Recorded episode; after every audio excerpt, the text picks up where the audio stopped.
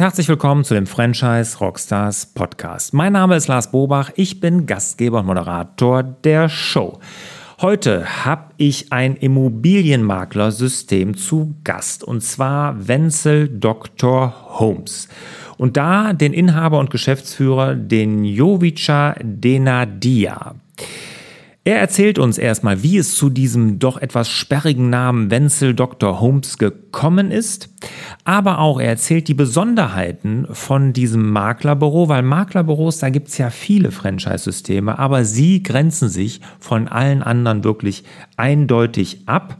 Und zwar nicht nur darin, wie sie Leads generieren, was sie im Marketing und in der Skalierbarkeit machen, sondern auch, wie sie den Einkauf organisieren, dass ihre Schulungen alle kostenlos sind und ganz besonders ist, dass sie wirklich keine normalen Franchise-Nehmer suchen, die ihre Büros betreiben und als Makler arbeiten, sondern sie suchen Unternehmer, die ein Immobilienmaklerunternehmen aufbauen wollen und die hinterher mehr am als im Unternehmen arbeiten. Also wirklich was ganz Besonderes. Ganz, ganz viele Golden Nuggets in dem Interview. Hört am besten direkt einmal rein.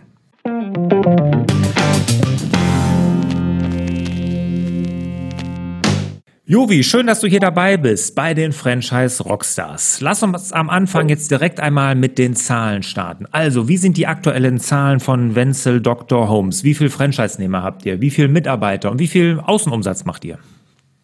Ja, gerne. Also erstmal vielen Dank für die Einladung. Freut mich, hier heute teilnehmen zu dürfen. Ähm, gerne die Antworten zu den äh, wichtigsten Fragen in puncto Zahlen. Ähm, aktuell sind wir 14 Shops mit insgesamt ähm, 10 Franchise-Nehmern wir machen aktuell einen Gruppenumsatz von knapp 10 Millionen Euro Cottageumsatz. Ähm, ja, und das ist im Prinzip die, die wichtigsten Kennzahlen aus unserem Franchise-System. Jetzt äh, gibt es ja wirklich einige Franchise-Systeme, die sich auf Immobilienmakler spezialisiert haben. Ne? Also diese Maklertätigkeit als Franchise-System anbieten. Wie seid ihr oder wie bist du denn jetzt genau darauf gekommen, das dann auch noch zu machen? Also weil der Markt aus meiner Sicht, da tummeln sich ja recht viele. Absolut, Lars. Also äh, wie man an den Zahlen natürlich auch äh, feststellen kann, sind wir noch ein sehr junges System. Ähm, vielleicht ein paar Worte zur Historie. Ich selber komme nicht aus der Maklerschiene, Lars, sondern ich komme ursprünglich aus dem Online-Bereich. Ähm, ich war jahrelang tätig für das äh, Immobilienportal immonet.de. Kennt man sicherlich auch, wenn man den Immobilienmarkt gesucht hat. Also die Immobilienmakler waren eher meine Kunden, ähm, war dort jahrelang tätig im Key Account Management und ähm, habe im Prinzip aus der Helikopterperspektive den Maklern ja die Ratschläge erteilt, wie sie zum einen Immobilien schneller abverkaufen sollen, ähm, aber auch zum zweiten, wie sie Aufträge akquirieren sollen. Also der Begriff Leads doktert bzw. geistert ja in der Immobilienbranche seit einigen Jahren rum. Was ist damit gemeint? Die klassischen Eigentümerkontakte, also Menschen, die uns Maklern einen Auftrag geben möchten. Ähm, und das ist die Königsdisziplin aktuell in unserer Branche, lieber Lars. Also sprich, wie bekomme ich neue Aufträge? Wenn ich erst einen Auftrag habe, ist der Abverkauf in der Regel keine keine äh, Raketenwissenschaft, wie man heute so schön sagt. Also sprich, das Thema Auftragsakquise ist ähm, ja die Königsdisziplin. Wie bekommen wir Makler neue Aufträge? Und da setzt unser Konzept nämlich genau an, dass wir eine Skalierbarkeit geschaffen haben, wie wir Leads am Markt generieren wollen, weg von dem Thema, wir müssen in jedem Verein Mitglied sein, äh, äh, ja, unsere Leber opfern quasi äh, an der Theke, um quasi diese neuen Aufträge zu generieren, so wie es die Makler jahrzehntelang ja auch gemacht haben, auch richtig gemeint haben. Also auch hier bitte nicht falsch verstehen, das ist jetzt keine, keine Wertung der Tätigkeit. Ähm, aber was man einfach ganz klar ähm, sagen muss, ähm, da ist aber auch keine Skalierbarkeit gewesen. Also sprich, das Thema, wie kann ich wachsen, ist meistens ähm, begrenzt gewesen durch die Einsatzbereitschaft äh, des Gründers, des Geschäftsführers da gehen wir halt einen anderen Weg und versuchen ähm, einfach eine Skalierbarkeit hinzubekommen über die Lead-Generierung, die Aufbereitung der verschiedenen Kanäle, worüber wir Leads jeden Monat generieren. Und das ist eigentlich so das Aushängeschild ähm, unseres Systems, wo wir herkommen. Sprich, von dieser Helikopterperspektive haben wir dann das Unternehmen gegründet ähm, und setzen voll auf das Thema Mathematik, Skalierbarkeit bei der Lead-Generierung. Okay, also dass das der Engpass ist zurzeit oder der größte Schmerz bei den Maklern, das, das kriegt man natürlich mit. Also ihr kommt, wenn ich das jetzt mal so richtig verstanden habe, eher aus der digitalen Ecke mit den Portalen, die es dort gibt und versucht das jetzt für Immobilienmakler, also in eurem System dann so umzusetzen. Ja, ein einfaches Beispiel, wenn du einen heutigen Immobilienmakler fragst, wie generierst du Aufträge, dann wird er dir in der Regel ich sag mal, zwischen drei und fünf Akquisekanäle nennen. Das sind unterschiedliche Strategien. Das ist nicht nur digital, das können auch klassische Print-Strategien sein. Äh, das können aber auch Netzwerktätigkeiten sein. Äh, wenn du Wenzel Doktor Homes hier anschaust, wir haben 18 verschiedene Kanäle aufgebaut, Lars. Und äh, jeder dieser Kanäle ist für sich selber genommen oftmals gar, kein, gar keine Neuerfindung. Es ist aber die Art und Weise, wie wir diese Kanäle betreiben und die Skalierbarkeit dahinter das Ausschlaggebende. Also wir haben Kanäle, die pro Jahr nur sechs oder acht Eigentümerkontakte, ich betone, pro Jahr generieren. Ich habe aber auch ähm, Akquisekanäle, die pro Monat sechs bis acht äh, Eigentümerkontakte generieren. Ähm, die Quantität ist teilweise gar nicht so entscheidend, sondern eher die Qualität hinter den Leads. Da werden mir die Kollegen, die heute vielleicht zuhören, äh, sicherlich recht geben. Was bringen mir 20 Eigentümerkontakte, wenn davon kein einziger Verkaufsabsichten hat, sondern alle nur mal den Wert ihrer Immobilie wissen möchten? Ähm, und dafür teilweise sogar noch teures Geld am Markt ausgebe, nämlich bei der, beim Lead-Einkauf. Ähm, und das ist halt der Punkt, den wir einfach anders gehen wollen, nämlich diese Unabhängigkeit zu schaffen von diesen Lead-Portalen. Ähm, und das ist halt einfach die Skalierbarkeit, die dahinter steht. Okay, also wirklich geballte Marketingkompetenz, nennen wir es mal so. Nicht Online-Marketing, sondern wirklich Marketingkompetenz. Dadurch zeichnet ihr euch aus. Jovi, jetzt sagtest du, junges System. Äh, nimm uns mal mit, wann seid ihr gegründet? Wie seid ihr gegründet? Wer sind die aktuellen Inhaber? Ja, gerne. Also ähm, da ist es auch etwas, äh, ja, ich sag mal, untypische Entwicklung, äh, so möchte ich es mal nennen. Also ich habe ja ein paar Sätze zu meiner Vita erzählt, wo ich ursprünglich herkomme. Ich habe 2000, Ende 2012, Anfang 2013 das Unternehmen German Homes gegründet. Genau das, was wir im Prinzip heute machen, im Prinzip ein Makler, ähm, Makler-Franchise-System äh, mit, der klassischen, mit dem klassischen Schwerpunkt Vermittlung von äh, Wohnimmobilien. Ähm, sind damit im Hamburger Osten gestartet, äh, 2013, ähm, haben relativ schnell Erfolg gehabt, äh, Lars, haben innerhalb von zwei Jahren zwei, nee, ich lüge, drei eigene Standorte ähm, aufgebaut im Raum Hamburg und haben dann 2015 äh, drei Jahre, zweieinhalb Jahre nach Gründung quasi daraus ein Franchise-System gemacht und ähm, haben das dann auch erfolgreich weiterentwickelt bis zum Jahr 2018, haben in diesen zweieinhalb Jahren ähm, ja, sechs Franchise-Nehmer hinzugewonnen, so ist es richtig, ähm, und haben dann fusioniert mit dem Unternehmen, äh, was wir Hamburger alle kennen, nämlich mit dem Unternehmen Wenzel Doktor. 1820 ist äh, bundesweit das älteste Maklerunternehmen Deutschlands gegründet, wie gesagt 1820, haben jetzt auch am, äh, am 10. November tatsächlich unser 200-jähriges Jubiläum. Ähm, leider hat uns Corona da einen kleinen äh, ja, Strich durch die Rechnung gemacht. Wir hatten tatsächlich einen Senatsempfang gep geplant im Hamburger Rathaus. Eine große Ehre für unser Unternehmen, ähm, weil du das nicht selber buchen kannst, sondern eingeladen wirst. Äh, das mal kurz nur am Rande. Ähm, aber warum habe ich fusioniert, beziehungsweise warum habe ich diesen Schritt gewählt? Ähm, werde ich ja relativ häufig auch gefragt ähm, von, von Freunden, die auch im Unternehmertum tätig sind und gesagt haben, Mensch, ihr wart doch auf so einem guten Weg, warum bist du diesen Schritt gegangen? Ähm, es war tatsächlich, äh, was auch oftmals falsch verstanden wird, kein Exit meinerseits, ähm, sondern es war eine bewusste Fusion. Warum? Ähm, das, was wir unter German Homes Zeiten schon hatten und immer noch haben, ist das Thema Skalierbarkeit. Also wie gehe ich an den Markt, um Umsatz relativ gesichert ähm, ja, über mein Unternehmen im Bereich Immobilienvermittlung äh, zu sichern. Das ist uns gelungen und das haben wir, wie gesagt, auch eindrucksvoll bewiesen in den, in den Gründungsjahren beziehungsweise in den ersten drei, vier Jahren. Was uns aber immer gefehlt hat, Lars, ist so ein bisschen das Thema Storytelling im Wohnzimmer. Also sprich, ähm, unser Storytelling war natürlich immer bei den Eigentümern jung, dynamisch, Start-up. Wir rollen den Markt auf. Wir machen äh, es anders als die alteingesessenen Makler, die es seit 40, 50 Jahren gibt. Ähm, dieses Storytelling ist auch nice, ist auch, wie gesagt, gut, ist für unsere Branche, aber nicht optimal. Weil du musst eins bedenken, der klassische Kunde eines Immobilienmaklers ist in der Regel 40, 45 plus, legt mehr Wert auf Attribute wie traditionsreich, äh, Erfahrung. Das sind eher Sachen, die er für sich, für sein Vorhaben als positiver empfindet. Das konnten wir mit German Homes aber nicht bieten. Und wie der Zufall es so wollte, ist der äh, Geschäftsführer von äh, Wenzel Doktor, der liebe Philipp Schulze, mein ehemaliger Chef von immonet.de. Nämlich der Philipp Schulze hat, äh, hat immonet.de zu dem gemacht, was es heute auch ist, nach der Fusion mit Immowelt. Ähm, also sprich ein, einer der führenden Immobilienportale, ist dann gewechselt zur Firma Wenzelokte, wurde dort äh, Geschäftsführer und hat während meiner German Home Zeit sich immer relativ eng mit mir ausgetauscht und äh, wir waren, wie gesagt, immer im Kontakt.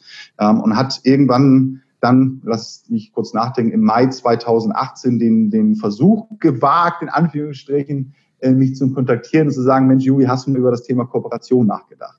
Ähm, und wir haben dann sehr schnell festgestellt, dass das, was mir gefehlt hat äh, unter German Homes, nämlich dieses Thema Storytelling, Glaubwürdigkeit am Markt, ähm, Erfahrung, Tradition, die haben. Was die, denen aber fehlt, ist einfach die Skalierbarkeit. Die waren noch zu sehr im, im Bereich Oldschool-Tätigkeiten. Wie akquiriere ich Leads? Wie äh, vermarkte ich eine Immobilie? Das war wirklich äh, Stand, ich sage mal Anfang der 2000er. Ähm, definitiv zwei Jahrzehnte äh, ja, verpasst, äh, den Markt wieder neu anzugreifen. Ähm, und das haben wir sehr schnell festgestellt, ähm, Lars, dass das gematcht hat.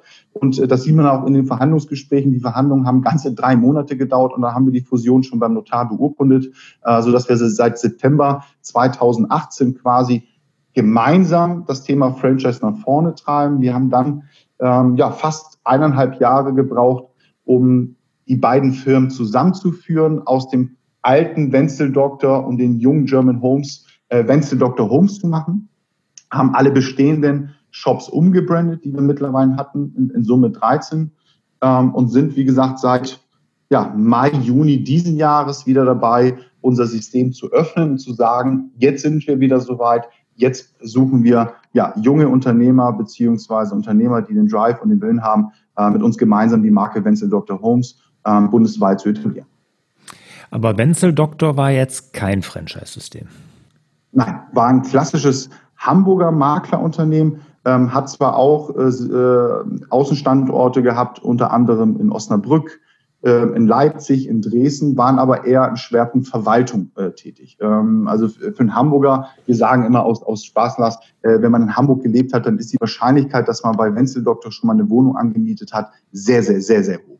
Und wenn du dann noch die ganze Familie ins Spiel nimmst, dann ist sie über 99 Prozent. Also nur mal so ein paar Zahlen, Daten, Fakten. Ähm, wir sind über 250 Mitarbeiter in der Gruppe ohne Franchise-Nehmer.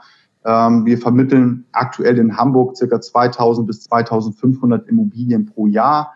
Ähm, Im Bereich Vermietung gehören wir zu den Top drei Unternehmen in Hamburg. Im Bereich Neubau, Projektvermarktung, äh, in der Sparte Vermietung sind wir in Hamburg, ja, kann man eigentlich sagen, Marktführer. Im Bereich Verkauf gehören wir definitiv zu den Top 5 in Hamburg. Ähm, und German Homes arbeitet durch den Zukauf beziehungsweise durch die Fusion ähm, jetzt ganz klar bundesweit aufgestellt. Okay, jetzt haben wir die Historie so ein bisschen aufgeräumt und, und mal ein bisschen Aufklärung da geschaffen, wo das jetzt genau herkommt.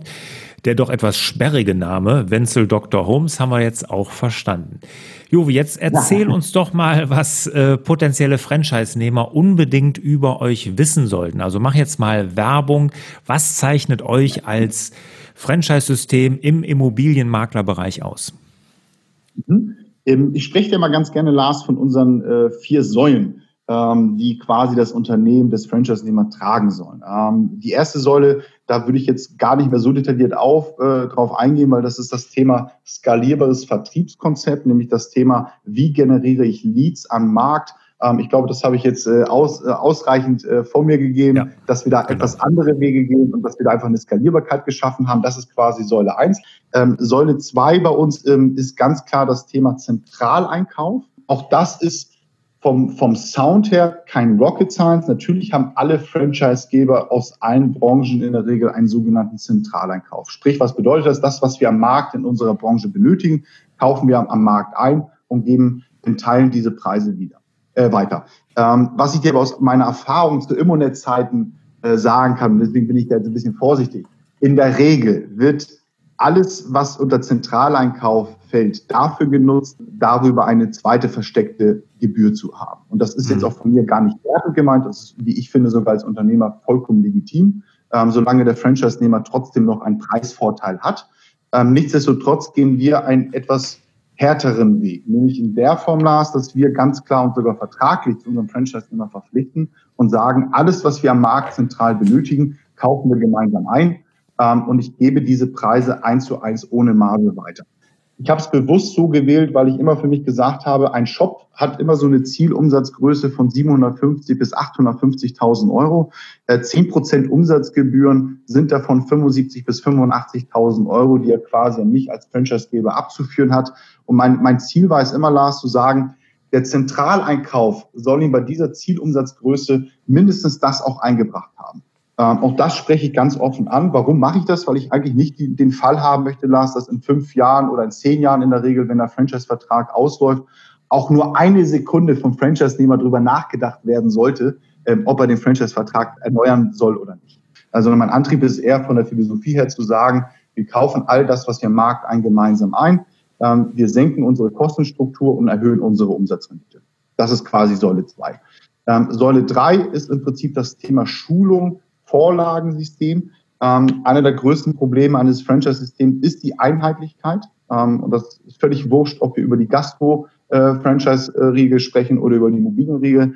Ähm, es ist immer das Thema Einheitlichkeit. Und auch da war es für mich immer ein, ein Muss, mit Checklisten zu arbeiten, mit, mit schriftlichen, vor allen Dingen mit schriftlichen Vorlagen, in dem Punkt, dass jeder Bereich genau weiß, was zu tun ist. Also du hast bei uns wirklich, wenn es um das Thema Exposé bauen geht, um das Thema Besichtigungstermin, wie läuft eine Einwertung ab?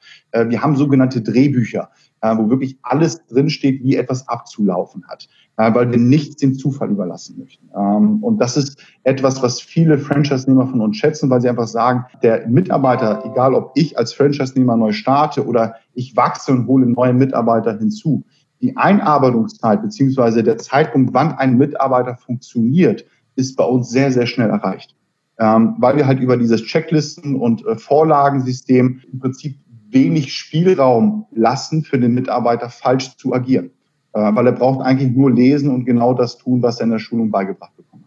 Das ist quasi so Säule 3, ähm, dieses Schulungssystem, was auch vielleicht nochmal, äh, um es ähm, ja, schlussendlich zu formulieren, das Thema ähm, Kosten in, in den Säule 3 ist auch bei uns komplett mit der Eintrittsgebühr erschlagen. Also auch was ich bei allen Franchise-Systemen immer sehr häufig sehe, diese Nachberechnung von Schulungen, das gibt es bei uns definitiv auch nicht, Lars. Also jeder Mitarbeiter, jeder Franchise-Nehmer kann so oft und so oft er äh, auch Lust zu hat, zu den verschiedensten Themen bei uns mitmachen, sei es bei den Vorortschulungen in Hamburg oder auch bei den Webinaren und äh, in, den, in dem Schulungsportal selber, äh, wo er sich einloggen kann und sämtliche Inhalte jederzeit wiederholen kann.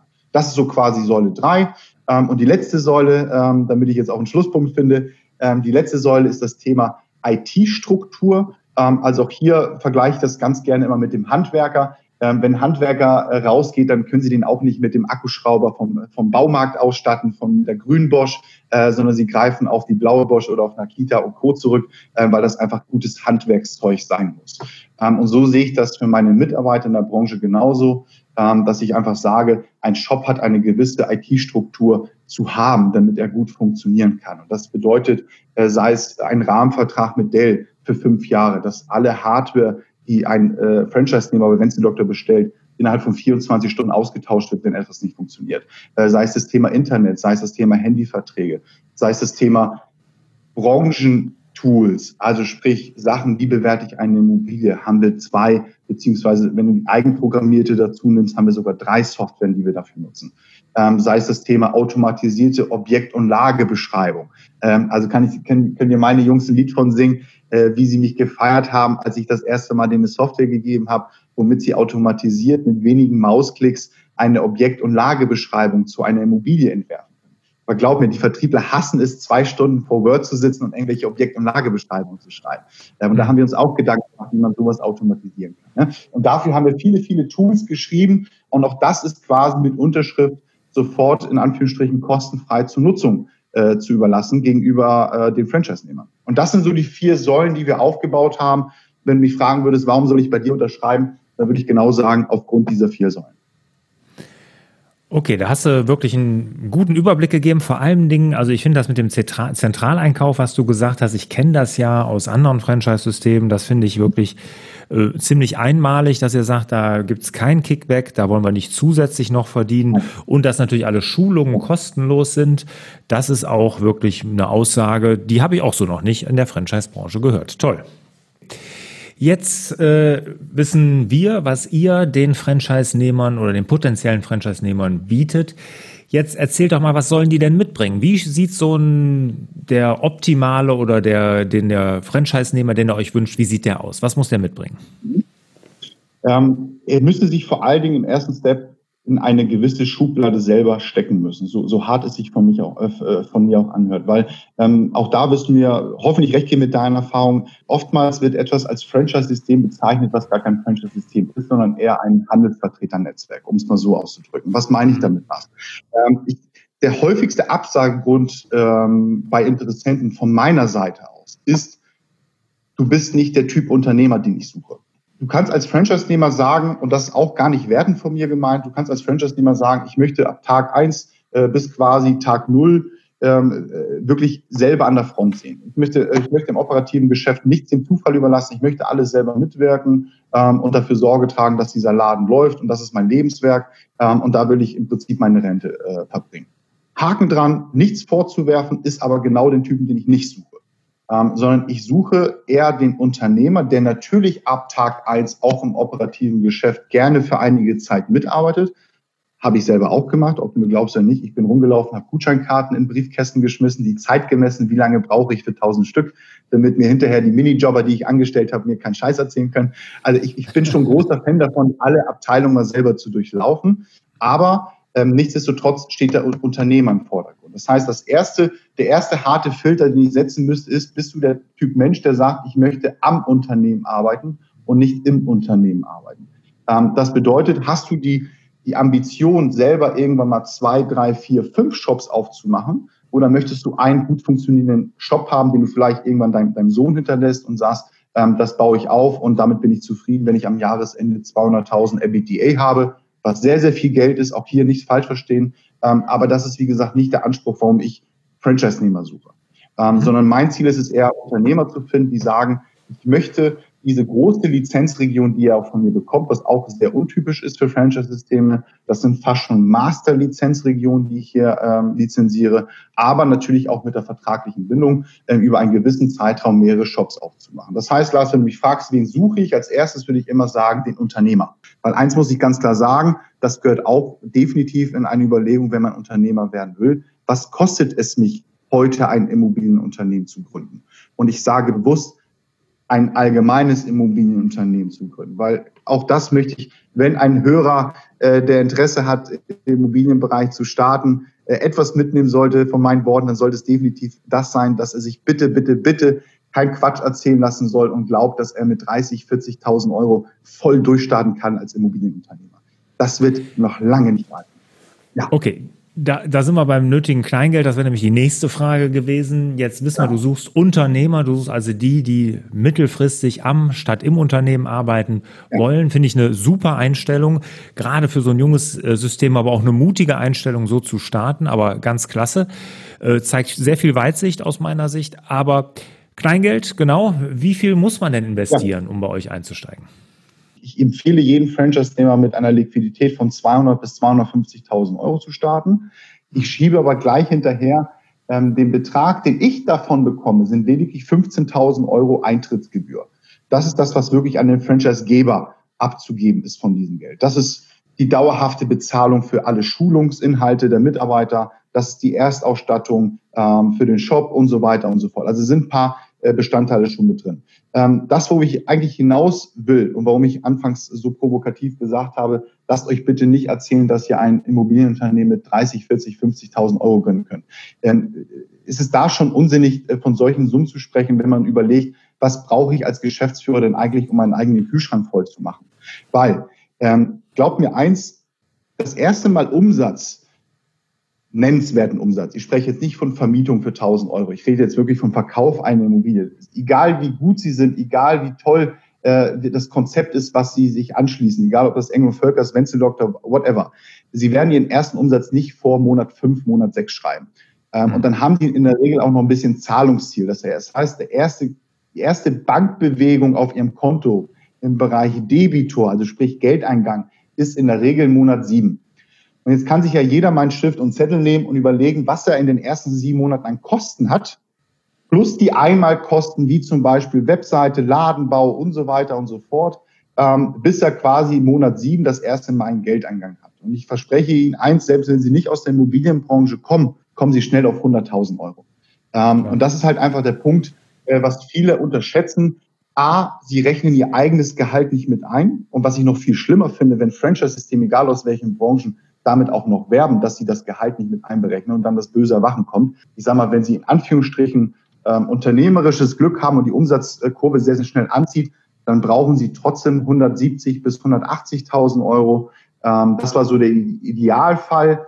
Ähm, weniger Geld hat bisher kein Shop von mir benötigt. Also der schlimmste Fall war bei mir eine Viertelmillion Euro. Also mehr als 250.000 Euro hat bisher noch kein Shop verschlungen, ähm, um auf ein Break-Even zu kommen und positiv zu wirtschaften. Mhm. Imposante Zahlen, aber Ach, machen durchaus Sinn.